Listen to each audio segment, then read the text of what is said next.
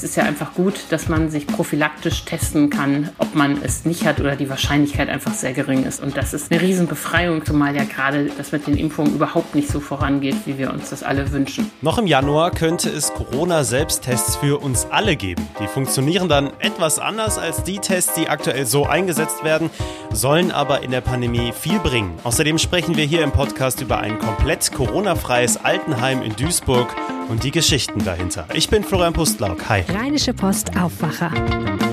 News aus NRW und dem Rest der Welt. Bevor wir anfangen, einmal noch der kurze Hinweis, dass wir uns weiter freuen über euer Feedback. Wie findet ihr im Podcast? Wie findet ihr das Format? Ihr könnt uns gerne schreiben. Wenn ihr was anderes noch hören möchtet, eure Ideen, alles an aufwacher.rp-online.de. Wir lesen wirklich jede Mail durch und sprechen da auch drüber bei uns im Team. Und ansonsten, wenn wir euch einfach gefallen, dann empfehlt uns gerne weiter. Da haben wir natürlich auch was von. Viele von euch wurden bestimmt schon mal auf das Coronavirus getestet. Ich habe auch schon ein paar Tests hinter mir. Einmal den PCR-Test nach einem direkten Corona-Kontakt und ein paar Mal schon den Antigen-Schnelltest. Zum Glück war das immer alles negativ. Immer musste aber geschultes Personal den Test durchführen. Selbst durfte ich das nicht machen. Und das könnte sich bald ändern, erwartet der Apothekerverband Rheinland. Ende Januar könnten nämlich Corona-Selbsttests für zu Hause erlaubt werden. Antje Höning berichtet darüber exklusiv in der Rheinischen Post. Hi Antje. Wie sollen die diese neuen Tests denn funktionieren? Ja, bisher war das ja so, dass die Leute Abstriche bekommen haben im Rachen mit einem Wattestäbchen. Und da hat man gesagt, das kann niemand an sich selbst durchführen, weil der wegen des Würgereizes nicht tief genug reingeht. Jetzt soll es andere Tests geben und die funktionieren so, dass man gurgelt und spuckt, ähm, was natürlich einfacher möglich ist. Und die sind so sensitiv, dass sie auch auf die so erzeugten Proben reagieren können. Das sind die technisch neuen Tests, die da jetzt kommen sollen. Aha, und das, was man ausspuckt, wird dann getestet? Genau, so ist der Plan. Okay, und wie sicher ist das Ergebnis dieser Tests? Also der Goldstandard unter den Tests ist nach wie vor dieser PCR-Test, der in Laboren gemacht wird, wo Viren gezüchtet werden und dann geguckt wird, wie stark die Belastung ist. Aber die bisherigen Corona-Schnelltests haben ja auch schon eine ganz ordentliche Sensitivität gehabt und diese Gurgel- und Spuckteste dürften so ähnlich sein. Jedenfalls äh, wird empfohlen, dass wenn man einen positiven Test hatte, dass man dann doch nochmal in so ein Testzentrum geht, um einen PCR-Test machen zu lassen, um das Ergebnis zu bestätigen. Aber es ist ja einfach gut, dass man sich prophylaktisch testen kann, ob man es nicht hat oder die Wahrscheinlichkeit einfach sehr gering ist, dass man es nicht hat. Und das ist echt eine Riesenbefreiung kann das werden, zumal ja gerade äh, das mit den Impfungen überhaupt nicht so vorangeht, wie wir uns das alle wünschen. Ja, das stimmt wohl. Ende Januar soll es diese Tests in der Apotheke geben. Was muss da vorher noch passieren? Ja, die Tests werden gerade entwickelt oder sind dabei auf den Markt gebracht zu werden. Das scheint ganz gut zu laufen. Aber es muss auch von dem Staat her was geregelt werden. Es gibt nämlich eine ganz schreckliche Medizinprodukteabgabenverordnung. Und danach war es bisher untersagt, dass solche Tests an Menschen zum Eigentest abgegeben wurden. Und diese Verordnung will der Gesundheitsminister jetzt aber ändern. Da liegt uns auch der Entwurf für diese Verordnung vor, wo er reinschreibt, der Arztvorbehalt kann raus, dass solche Tests auch an Privatpersonen abgegeben werden dürfen, über Apotheken oder auch über Drogeriemärkte. Und das muss also auf der regulatorischen Seite sich ändern. Naja, und dann müssen die Unternehmen eben auch schnell an den Start kommen und liefern und die Tests ausliefern. Mhm, das ist ja für die Hersteller eine gute Sache, oder? Ja, für die Hersteller ist es gut, aber die arbeiten ja seit langem auf breiter Front dabei, die Tests zu machen. Die werden ja auch immer verbessert und verfeinert. Toll ist es einfach aber auch später, wenn man sich die ganzen Anwendungsgebiete überlegt. Also wenn du deine Oma besuchst, kannst du dich vorher testen lassen. Wenn du auch im Büro sagst, wir müssen mal wieder ein Meeting machen, das jenseits von online ist, lässt du alle vorher testen. Du könntest in den Schulen viel mehr Testungen durchführen und damit die Basis schaffen, die Schulen schneller wieder zu öffnen oder in Kitas. Also gerade wenn das Impfen nicht klappt, finde ich, ist es eine super Ausweg, um äh, schneller aus diesem lähmenden Lockdown äh, rauszukommen und trotzdem mehr Leute rauszufischen, die es unerkannt haben und äh, weiterschleppen, das Virus. Hm, da gibt's also ganz viele Anwendungsbereiche. Wäre es da nicht vielleicht sinnvoll, diese Tests einfach an alle gratis auszuteilen? Dann könnte man ja auch ganz viele Dinge wieder tun ne? und die Wirtschaft Wirtschaft zum Beispiel wieder herauffahren. ja, das wäre eine feine Sache. Also umsonst wird es sie nicht geben. Der Apothekerverband Nordrhein, der da schon einen ziemlich guten Überblick hat, der glaubt, es kostet 10 bis 15 Euro so ein Test in der Apotheke. Und die Hersteller sind ja keine karitativen Einrichtungen. Die müssen für ihr Geschäft natürlich auch entsprechend entlohnt werden. Das heißt, umsonst wird es sie nicht geben. Inwiefern der Staat dann diese Tests kauft, um zum Beispiel Lehrer oder Erzieher en gros zu testen, wäre ja eine sinnvolle Überlegung. Oder auch, was mit Bedürftigen ist. Wenn man will, dass die Leute viel testen, muss man ihnen die zur Verfügung stellen oder die müssen erschwinglich sein. Wahrscheinlich wird es aber auch so sein wie immer in dieser Krise. Am Anfang kosten die Sachen alle irre viel und nachher geht's ja doch sehr günstig. Wenn wir uns an die FFP2-Masken erinnern, die haben ja auch mal Stück 8 Euro gekostet und kosten jetzt 1 Euro. Da ist dann auch mit der Zeit immer Luft nach unten, um das mal so zu sagen. Ja, weiß man schon, welche Hersteller sich da auf dem Markt so tummeln? Das weiß ich nicht, kann ich gar nicht sagen. Ich vermute mal, es sind die, die auch jetzt schon an der Technologie in der Breite arbeiten und die suchen sich immer neue Anwendungsgebiete aus. Vielen Dank für deinen Besuch im Podcast, Antje. Den Artikel dazu findet ihr übrigens auf RP Online, verlinkt auch bei uns in den Show Notes.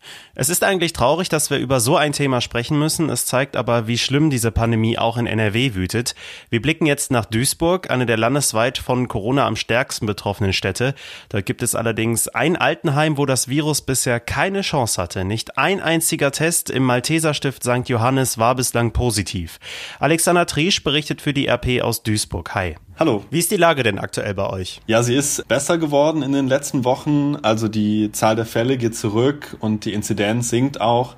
Aber es sterben natürlich immer noch Leute und die Zahl der Toten ist so pro Tag zwischen drei und acht oder sowas. Also es ist schon noch sehr angespannt. Es wird langsam besser, aber es ist immer noch nicht auf dem richtigen endgültigen Weg, wo jetzt, wo man jetzt sagen könnte, okay, ist bald hier alles besser. Erzähl uns doch mal von dieser bisher komplett Corona-freien Einrichtung. Genau, das ist das Malteserstift St. Johannes heißt das Haus. Das liegt im Duisburger Westen und gehört den Maltesern. Dort gab es noch nie einen Corona-Fall, zumindest hat man noch nie in einem Test einen feststellen können. Ja, so richtig wissen die dort auch nicht, woran das liegt. Da gibt's jetzt auch nicht besonders strenge Regeln oder so. Alle anderen Häuser der Malteser haben ähnlich strenge Regeln und äh, dort gab's Fälle in Duisburg. Und das ist das einzige Haus der Malteser, wo es gar keinen Fall gab. Und ich habe lange mit dem Heimleiter gesprochen. Er, er, kann sich das auch nicht erklären und glaubt einfach, dass das nur großes Glück war. Mhm. Und was glaubst du? Ja, also da würde ich ihm jetzt auch mal zustimmen. Also ich hatte aber auch das Gefühl, dass man dort schon sich sehr stark um die, um die Bewohner kümmert und das auch schon sehr wichtig ist, dort die Regeln einzuhalten. Es gibt vor dem Heim auch ein Schnelltestzentrum. Das steht dort seit, äh, seit Dezember letzten Jahres und äh, jeder Besucher muss dort tatsächlich jeden Tag einen Test machen. Es soll auch andere Heime geben, wo das nicht so ist. Da muss man dann äh, zwar auch einen Test machen, aber dann kann man am nächsten Tag nochmal kommen und den Test vom Tag zuvor mitbringen. Und dann reicht es auch. Ja, also ich würde sagen, natürlich ist es wahrscheinlich Glück und gut, dass das zumindest eine gute Geschichte mal ist. Absolut. Du hast ja auch in der Einrichtung Doris Mann kennengelernt. Wer ist das?